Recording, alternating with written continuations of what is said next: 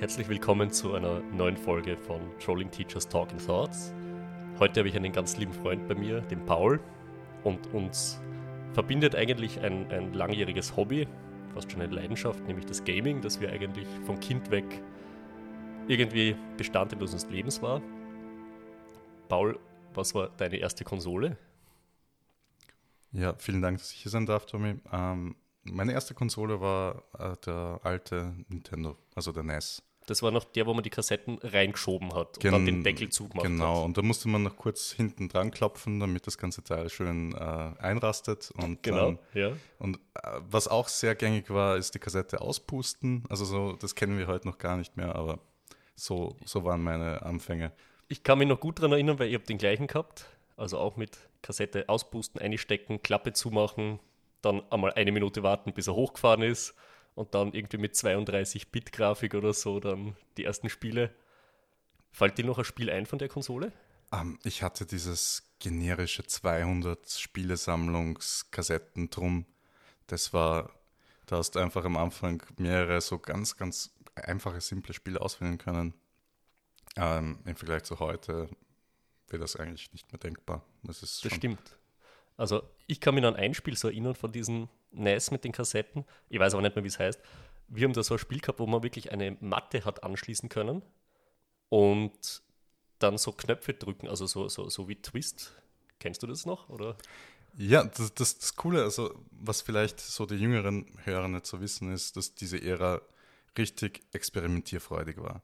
Also das können stimmt, wir, ja. können wir wirklich sagen, die haben, die haben teilweise, äh, kannst du dich noch an Super Nintendo Power Glove erinnern? Das, das war dieser Handschuh, den man sich anstecken hat können und man hat dann quasi mit den Fingern äh, Gesten machen können und dann hast du die, den, das Spiel kontrollieren können. Okay, dann, das, das habe ich nicht gekannt. War notorisch, dass es immer, es, hat- es hat nicht gut funktioniert, sagen wir es so mal. Okay. Es war wirklich, wirklich schlecht. Aber es war experimentierfreudig, das kann man denen lassen. Also heute gibt es ja immer diese Target Groups und man experimentiert eigentlich gar nicht mehr so richtig.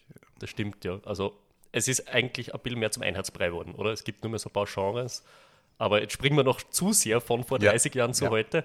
Ähm, wenn wir uns so die Entwicklung anschauen, also eben NES, SNES, dann, also für mich war irgendwie, ich weiß nicht, ob du auch ein N64 gehabt hast. Ah, ich hatte Freunde, die N64 gehabt haben. Okay, also das war für mich irgendwie so, so, so ein richtiger Sprung, wo, wo ich so einen Wow-Effekt hatte. Das erste Mal dieses Super Mario 64, Klassiker. also wo man einfach das erste Mal in alle Richtungen laufen kann, in 3D. Heute einfach Standard, aber für mich war das der, der erste Wow-Moment. Also, weiß nicht, wie, wie du das empfunden hast damals. Ja, zu diesem, dieses, zu diesem einen Spiel, ich meine, da gibt es ja eine, eine riesige Community, die heute noch immer dieses Spiel spielt und Speedruns gemacht dazu. Mhm.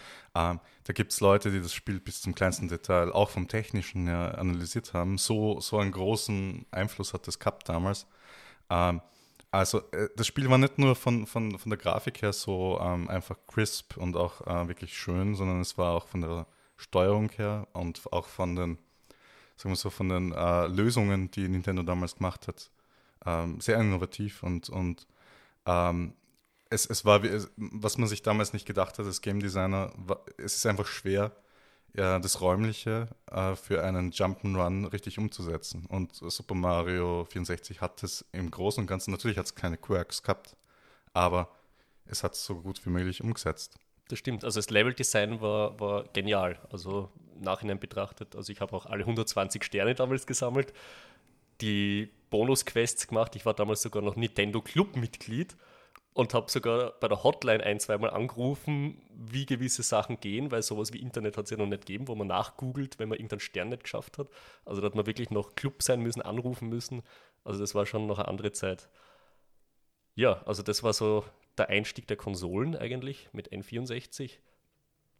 Dann sind eigentlich andere Plattformen gekommen, so mit PlayStation und sowas. Oh ja, PlayStation war dann wieder irgendwie ein großer Sprung, weil PlayStation hat, hat das ja quasi die Disk gehabt und Mhm. beim 64er hattest du ja mit der Hard Drive, mit dem ähm, 64er äh, Cartridges, also mit den ähm, Kassetten, ähm, eine ziemlich große Limitation. Ähm, und ja, PlayStation One und, und dann auch äh, nachher später äh, PlayStation 2 und so weiter, das waren dann wirklich ganz große Sprünge, auch von den Spielen her. Die waren auch irgendwie, Nintendo war ja immer so ähm, fokussiert auf, auf ähm, Jugendliche, Kinder ähm, also diese Altersgruppe und in PlayStation eindeutig auch die Erwachsenenwelt angesprochen. Das stimmt. Also Nintendo war ja, ich weiß nicht, ob du das weißt, die haben ja Spielkarten gemacht. Das war ja ihr Ursprungsbusiness. Ah, ja, habe ich gehört. Und sie wollten einfach von der Geschäftsidee in diesem Business der, der Unterhaltung bleiben. Und sie haben einfach ihre Vision weiter ausgelegt und gesagt, okay, Gaming ist im Weiteren auch Unterhaltung und darum springen wir von Spielkarten auf Computerspiele. Und das haben sie eigentlich bis heute beibehalten, dass sie eigentlich eher die, die Jungen ansprechen, oder? Also Ja, ja, mit, eindeutig. mit Switch. Also das ist Partygames, Kinderspiele Eindeutig. und eine Spielreihe, die mir jetzt noch einfällt, hast du sicher auch gespielt, die Zelda-Reihe. Ja, ja, natürlich. Also Ocarina of Time war sicher auch eines der, der besten Spiele aller Zeiten. Ähm, kann ich, kann ich unterschreiben. Ähm, wobei ich in Ocarina of Time nicht so viel gespielt habe. Hier so die Super Nintendo Zeldas gespielt.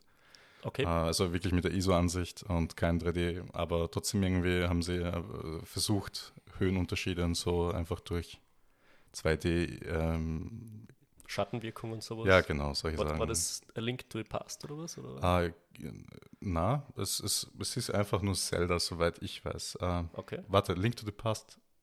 Ja, war, war es sicher, glaube ich. War Ja. auch dabei gell, bei den War ersten 2D. Weil sie haben jetzt ja auch auf der Switch das neu aufgelegt, ne? das ganz alte. Also das nur bisschen aufgeschönert, aber auch wieder Vogelperspektive. Äh, und hat sich verkauft wie die warmen Semmeln. Also irgendwie auch so ein Spiel, was, was bleibt. Wobei mich ja wirklich interessieren würde, ob das jetzt auch wieder die Leute kaufen, die das damals gespielt haben. Also so wie wir. Das, also ich habe es mir gegönnt. Also du hast ja keine Switch, glaube ich. Nein, ich habe keine Switch. Aber äh, ich, ich bin dann eh nachher auf PC und so, also PC Master Race, möchte ich nur sagen. Ähm, aber bin, bin dann umgestiegen auf, auf Personal Computer. Genau, also ich auch, also das haben wir auch gemeint. Also ich spiele eigentlich keine Konsolen mehr. Irgendwann kam der Umstieg auf PC und dort sind wir dann beide geblieben. Mehr oder minder, ja. Und äh, aber, aber auf jeden Fall, glaube ich, geht es einigen so, dass man sich zurückerinnern kann und, und es war wirklich eine schöne äh, Zeit mit Konsolen. Auch teilweise, dass man Leute dann besucht hat und wirklich diesen, Richtig. diesen persönlichen Kontakt hatte. Genau, es, es war noch sozialer als wie das reine Online-Spielen. Also man, man hat sich zusammen aufgeregt, Genau. man hat sich vielleicht einmal ein paar Tage nicht so gut verstanden, weil man irgendwen zu oft besiegt hat in einem Spiel. Heute ist das ja alles auf online verlagert. Das ist Und ich kann mich erinnern, wir haben dann teilweise Theorien ähm, und was weiß ich, irgendwelche Lösungsvorschläge untereinander besprochen, weil es gab ja kein Internet oder beziehungsweise nur für elitäre Leute Mhm. gab es das stimmt, Internet. ja. Und äh, man hat damals auch noch einen Wert gehabt, also äh, man hat, es hat dann Sinn gegeben, so Spielezeitungen zu kaufen und es gab ja die, die einschlägigen Nintendo-Magazine zum Beispiel. Da gab es auch teilweise Lösungsvorschläge und ähm, solche Dinge, ja. Genau, ja, die Magazine kaufen. Was mir jetzt noch einfällt, weil du sagst sozial, ähm, Gameboy und Pokémon. Ah, eindeutig gesüchtelt, bis meine Augen geblutet haben. Genau, im Bus um 6 Uhr in der Früh beim zur Schule fahren mit schlechtem Licht stundenlang gespielt und Pokémons, dass die, die Gameboys noch mit Kabel zusammenstecken müssen, Ja. dass die Pokémons tauschen kannst. Und unglaublich, also das sind Sachen, also die gibt es heute in der Sache eigentlich nicht mehr oder fällt dir da was ein, wo man sagt, Ähm, so, so interaktive Sachen. Ich meine, Pokémon Go kommt ziemlich äh, von diesem interaktiven Aspekt ziemlich nahe. Da Mhm. du ja teilweise wirklich die Leute auch treffen kannst und dann kannst du zusammen was, was ähm, aufführen. Äh, aber, aber es ist schon was anderes, wenn man wirklich so einen alten Gameboy in der Hand hat und dann ein Kabel damit äh, verwendet. Stimmt schon. Aber interessant, dass du das sagst mit Pokémon Go, also das ist ja mit AR, also da gibt es ja schon einige Auch Spiele. mit Reality. Genau, also man geht in der Welt herum und, und sammelt dann wirklich live Pokémons. Äh, Habe ich auch gemacht, muss ich ehrlich sagen, wie es rausgekommen ist. Also ich bin auch ähm, in Graz herumgegangen und da hat es wirklich zum Beispiel äh, Hauptplatz oder so, da sind teilweise 200, 300 Leute gestanden mit ihren Handys und Powerbanks und haben Pokémons gejagt. Also Ich weiß, ich bin dort mal vorbeigegangen und habe gesagt, ein Relaxo, ein Relaxo. Und da sind die ganzen Leute vorbeigelaufen und, und, äh, und haben gesagt, wo ist es, wo ist es? Ja, aber es war wirklich so, ja. Ja. Das war volle Trend. Also jetzt ist es ja nicht mehr so in, aber das war ja wirklich der volle Hype. Also das gibt immer wieder so Spiele, die so einen Hype auslösen. Ja, und ähm, hin und wieder schwappen es rüber in die normale Welt von den Normis, Genau. von den normalen Menschen. Richtig, ja. Und dann, dann ist es auf einmal in, den- in den Nachrichten oder in der Zeitung und dann denkst du dir, oh, wow, das, ist- das gibt es wirklich. ja, ja. Das ist nicht nur ein, ein Nischenprodukt. Ja, dann, dann ist ja eigentlich für uns irgendwann der große Sprung kommen, Internet. Ja.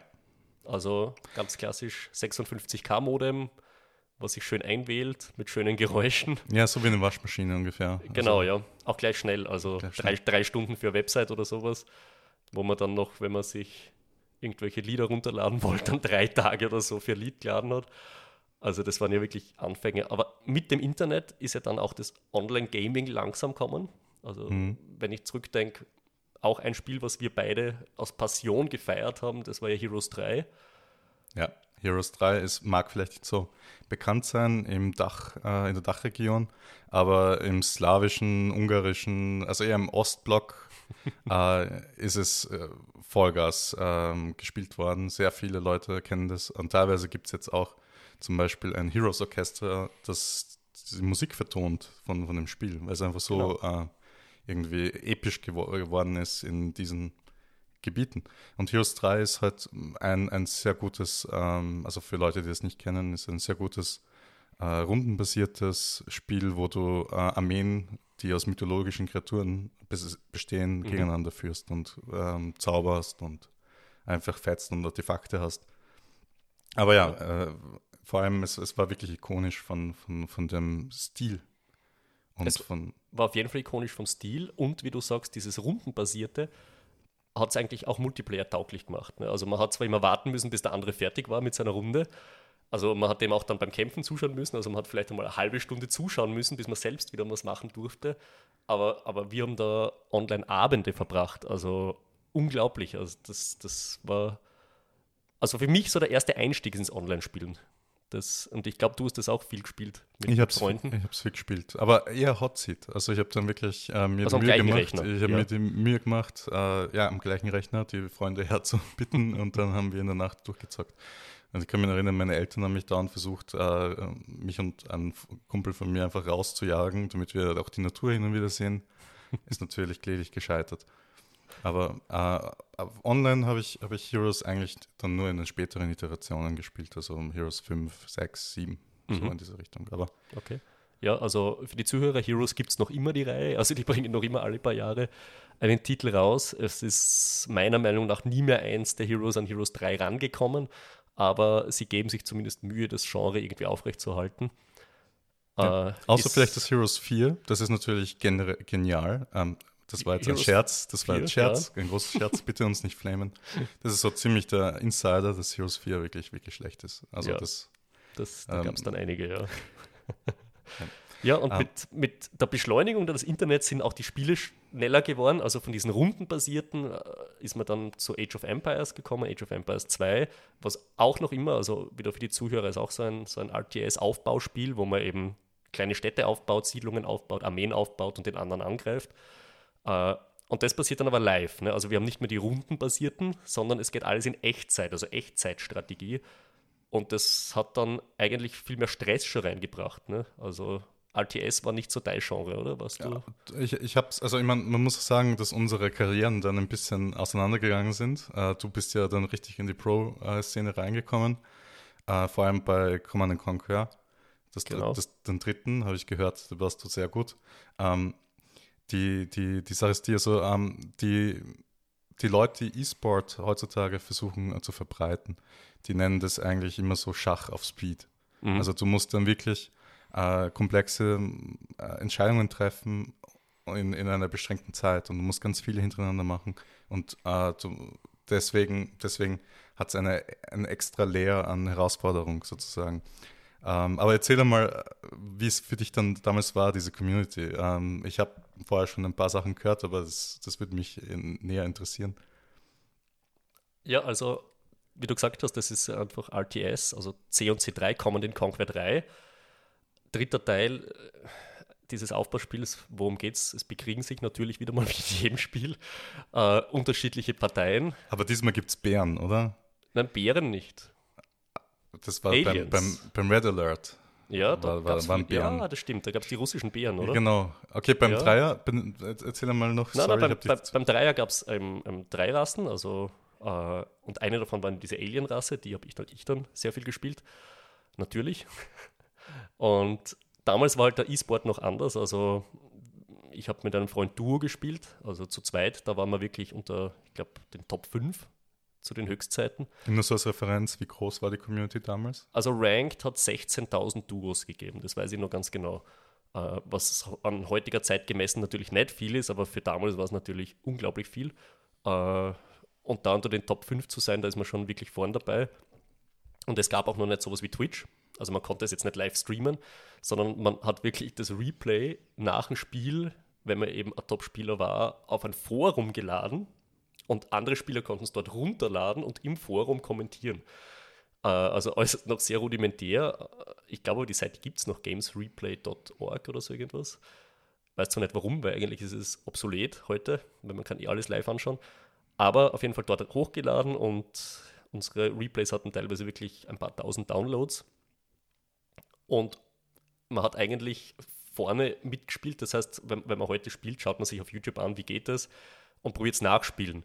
Aber wenn du so weit vorn bist, dann musst du versuchen, neue Strategien zu finden, die dann andere nachspielen. Also mhm. man muss immer schauen, unter den Top 10, Top 15 Teams, wirklich, was spielen die gerade für Strategie, die äh, Replays runterladen, die Strategie adaptieren und wie du ihm sagst, Speed Chess, also dann wirklich im Spiel ad hoc überlegen, wie kann ich den jetzt da besiegen.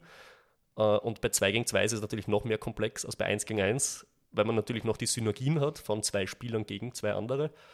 Aber das waren schon, schon coole Zeiten. Leider hat man damit natürlich damals im E-Sport noch kein Geld verdienen können. Aber war trotzdem sehr, sehr lustig. Aber es sind sehr, sehr viele Sommerferien draufgegangen, muss ich auch sagen. Das glaube ich. Das glaube ich. Und vor allem, wenn man, wenn man schaut, äh, wenn man das alles irgendwie äh, relativ oder respektiv anschaut, am Anfang war das ähm, Computerspielen eigentlich eher, was man allein vor allem auf einer Konsole gemacht hat. Oder halt, man, ist zum ähm, hiesigen ähm, Spiele, ähm, so, so, Ma nicht Markt, aber das war halt, man ist dort mhm. hingegangen und hat dort auch teilweise Arca Arcade spielen können. Mhm. Äh, und, und dann später ist es wirklich kompetitiv geworden. Man hat wirklich dann, dann äh, Hierarchien und Rankings eingeführt und man ist dann also, wirklich zu diesem äh, E-Sport langsam hingerückt. Genau, richtig. Also es sind immer mehr, mehr Genres kommen, die, die E-Sport-fähig waren.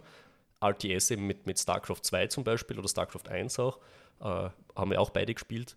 StarCraft 2 noch immer eines der, der besten RTS, die es noch gibt, wobei man wirklich sagen muss, RTS, also diese Aufbauspiele sind leider am sterbenden Ast, werden immer weniger gespielt, es gibt immer weniger Turniere. Es geht alles Richtung noch schnellere Spiele.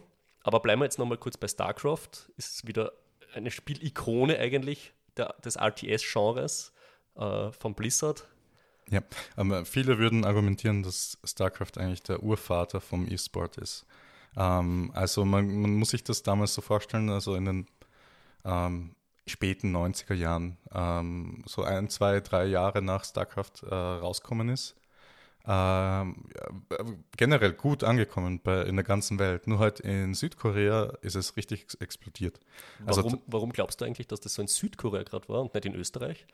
Ähm, das ist äh, schwer zu sagen. Ich meine, äh, es hat sicher einiges zu tun mit der Mentalität dort unten, mhm. ähm, dass einfach diese Mastery in erster Linie steht. Und das war wirklich so ein fruchtbarer Boden, an dem äh, StarCraft wirklich gedeihen konnte.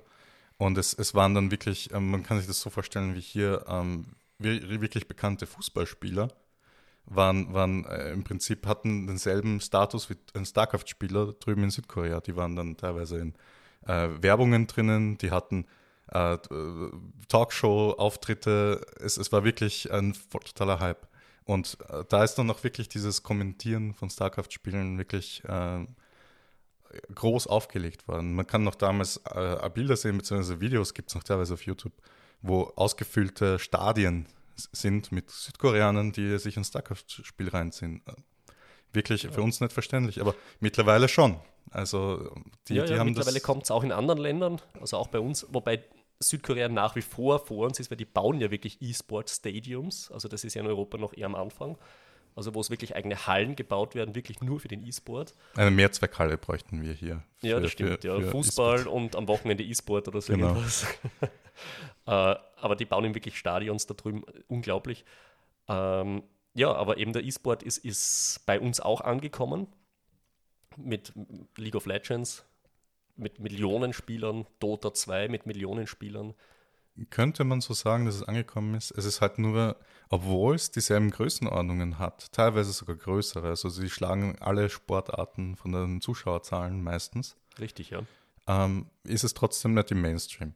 Und ja. ähm, der, der Grund, ich meine, da gibt es ganz viele Gründe, aber so der Hauptgrund ist meistens, dass äh, Spiele belächelt werden im, im Grunde. Und äh, man sagt dann meistens, ja, okay, du bist ein professioneller Spieler, haha. Mm, das stimmt.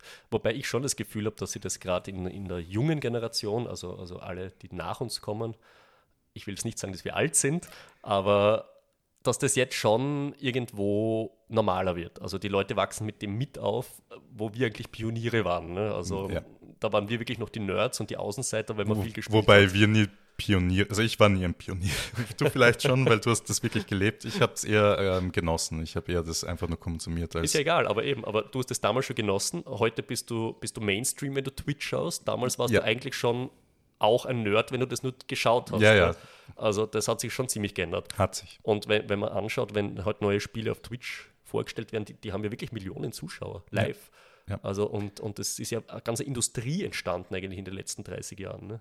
Vor allem richtig viel Geld drin. Ja. Also teilweise schlagen sie den Super Bowl äh, von, von den äh, finanziellen Aufstellungen, die sie da richtig, durchbringen. Ja. Und äh, es, es, ist trotzdem irre, wie, wie wenig ähm, das in der Gesellschaft selbst dann aufscheint. Aber ähm, im Grunde, im Grunde äh, ist es nicht allzu sehr überraschend. Also äh, stimmt, es braucht ja. noch immer Zeit. Es braucht noch Zeit. Also ich glaube auch, dass das wirklich in 10, 20, 30 Jahren dann wirklich, wirklich Mainstream ist und vielleicht sogar ein paar, wie soll ich sagen, alteingefleischte Sportarten ablöst.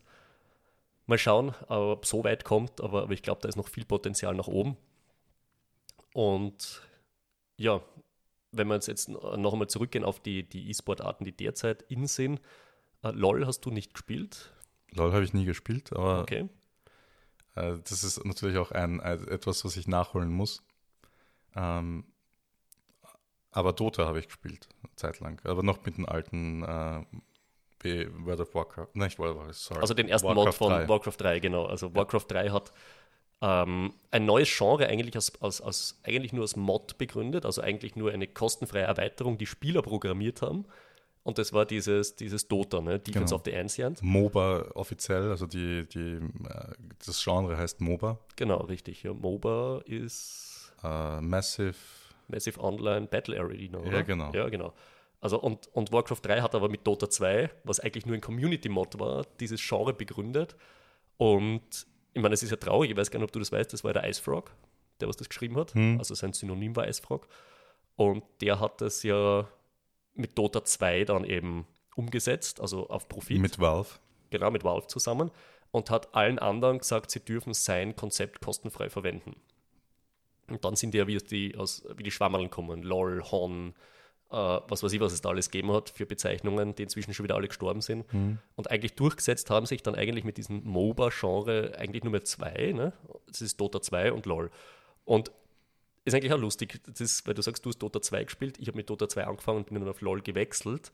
Da würden mich jetzt wahrscheinlich viele Gaming-Zuhörer kreuzigen, weil entweder man ist bei einer Community oder bei der anderen. Also das ist so, also nicht zum Beispiel die, die Dota-Spieler sagen, uh, LOL ist Dota für Kinder. Ja, genau. Also, also es gibt, es, die einen halten sich für was Besseres, die anderen halten die anderen für hochgestochen und, genau. und arrogant ein bisschen. Richtig, ja. Und ja, also war aber auch lustig. Und daraus, also wieder aus eigentlich nur einem Mod, war, glaube ich, auch ein Warcraft 3 Mod, diese, diese ähm, TFT. Ja. Geschichten. Also, War auch ein Warcraft 3 Mod. Genau, also da bist du ja wieder drinnen. Also hin und wieder spielst du mal so eine Runde. Ja. TFT. Kannst du da kurz sagen, was das ist, um was es da geht? Um, ähm, also, das ist auch wieder ein eigenes Genre. Das heißt, um, ähm, also das Genre heißt Auto Battler oder Auto Battle Arena. Um, ähm, und uh, im Prinzip wählst du ein, eine Gruppe von Kämpfern aus, die für dich eine Schlacht automatisch uh, ausführen. Und das Wichtige, was jetzt der Spieler selbst macht, ist die Kombination und die ähm, Erweiterung oder die Upgrades, die sie den Kämpfern zuführen. Und so besiegst du die Kombinationen von den Gegnern. Okay, also genau, also man muss eigentlich. Acht, acht Spieler spielen und mhm. äh, der beste, also der, der die beste Kombination aus Kämpfern hat, der gewinnt. Also eine, eine moderne Schachart quasi. Also wir haben acht Spieler, jeder sucht sich eine Kombination aus Figuren aus und die kämpfen dann automatisch gegeneinander, kurz gesagt. Ne? Kurz gesagt. Und wenn wir jetzt schon beim, beim modernen Schach sind, haben wir auch einen Trend in der Gaming-Szene. Also es wird auch auf Twitch gestreamt wie verrückt. Äh, Auslöser dafür soll unter anderem ja das Damen-Gambit sein auf Netflix, also eine Serie, wo es über Schach geht. Ja. Nämlich das wirkliche Schach, also das uralte Schach, was eigentlich mit Gaming an sich gar nichts zu tun hat. Wie erklärst du dir das, dass das jetzt wieder so ein Trend ist? Komplett irre. Also, ich meine, es gibt sicher mehrere Gründe. Ähm, der, ein Grund, wie du gesagt hast, Damen Gambit auf Netflix. Ähm, der zweite ist sicher die Corona-Krise. Die Leute hatten mehr Zeit, Twitch generell anzuschauen und mehr, mehr Zeit einfach im Internet zu verbringen. Und es sind auch ganz viele Streamer jetzt aufgekommen, die hauptsächlich Schach gestreamt haben genau. auf Twitch. Und teilweise wirklich, also man, man muss sich die Schach-Community ein bisschen so vorstellen. Das sind, äh, Schach ist ein sehr elitärer Sport gewesen oder beziehungsweise ist teilweise noch immer ein sehr elitärer Sport. Die richtig guten Schachspieler, die äh, waren eher so unantastbar oder unan, man konnte sie nicht einmal annähern. Man konnte nicht einmal, wie soll ich sagen, äh, allein schon wie Schach aufgesetzt gewesen ist, ist, äh, du warst immer mit Leuten, die ungefähr deine Spielstärke repräsentieren, was du eigentlich hast immer mit denen am meisten zu tun mhm. gehabt. Und dann haben halt die Grandmaster, das sind die Besten äh, im Schach, haben halt eher nur mit Grandmastern zu tun gehabt. Und es gab, es gab, und auch generell das Setup von Schach war in der Vergangenheit sehr langweilig. Also langweilig für unsere Verständnis. Es war schwer für einen äh, Laien oder für jemanden, der einfach nur Schach mag, das zu verfolgen, weil die, die Partien waren teilweise sechs Stunden lang. Und meistens war nur ein Sitzen und äh, intensives Starren äh, Bestandteil von Schach. Und mit der neuen Generation von Schachspielern ist es dann so gewesen, dass sie äh, wirklich sich auf Blitzschach konzentriert haben. Du hast nur zehn Minuten, teilweise drei Minuten, Bullet, eine Minute äh, äh, Zeit, deine, dein Spiel zu beenden, also beziehungsweise für jeden äh, Camp, also jeden Spieler hast du eine Minute äh, zugeordnet gehabt.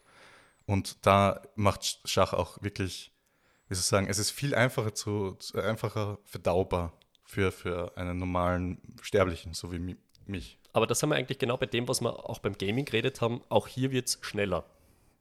Also Eindeutig. generell irgendwo ein Trend unserer Gesellschaft, es muss alles schnell gehen. Ich muss mir eine Partie Schach in 10 Minuten anschauen können oder selbst spielen können in 10 Minuten eine Partie Schach. Und persönlichkeitsbezogen.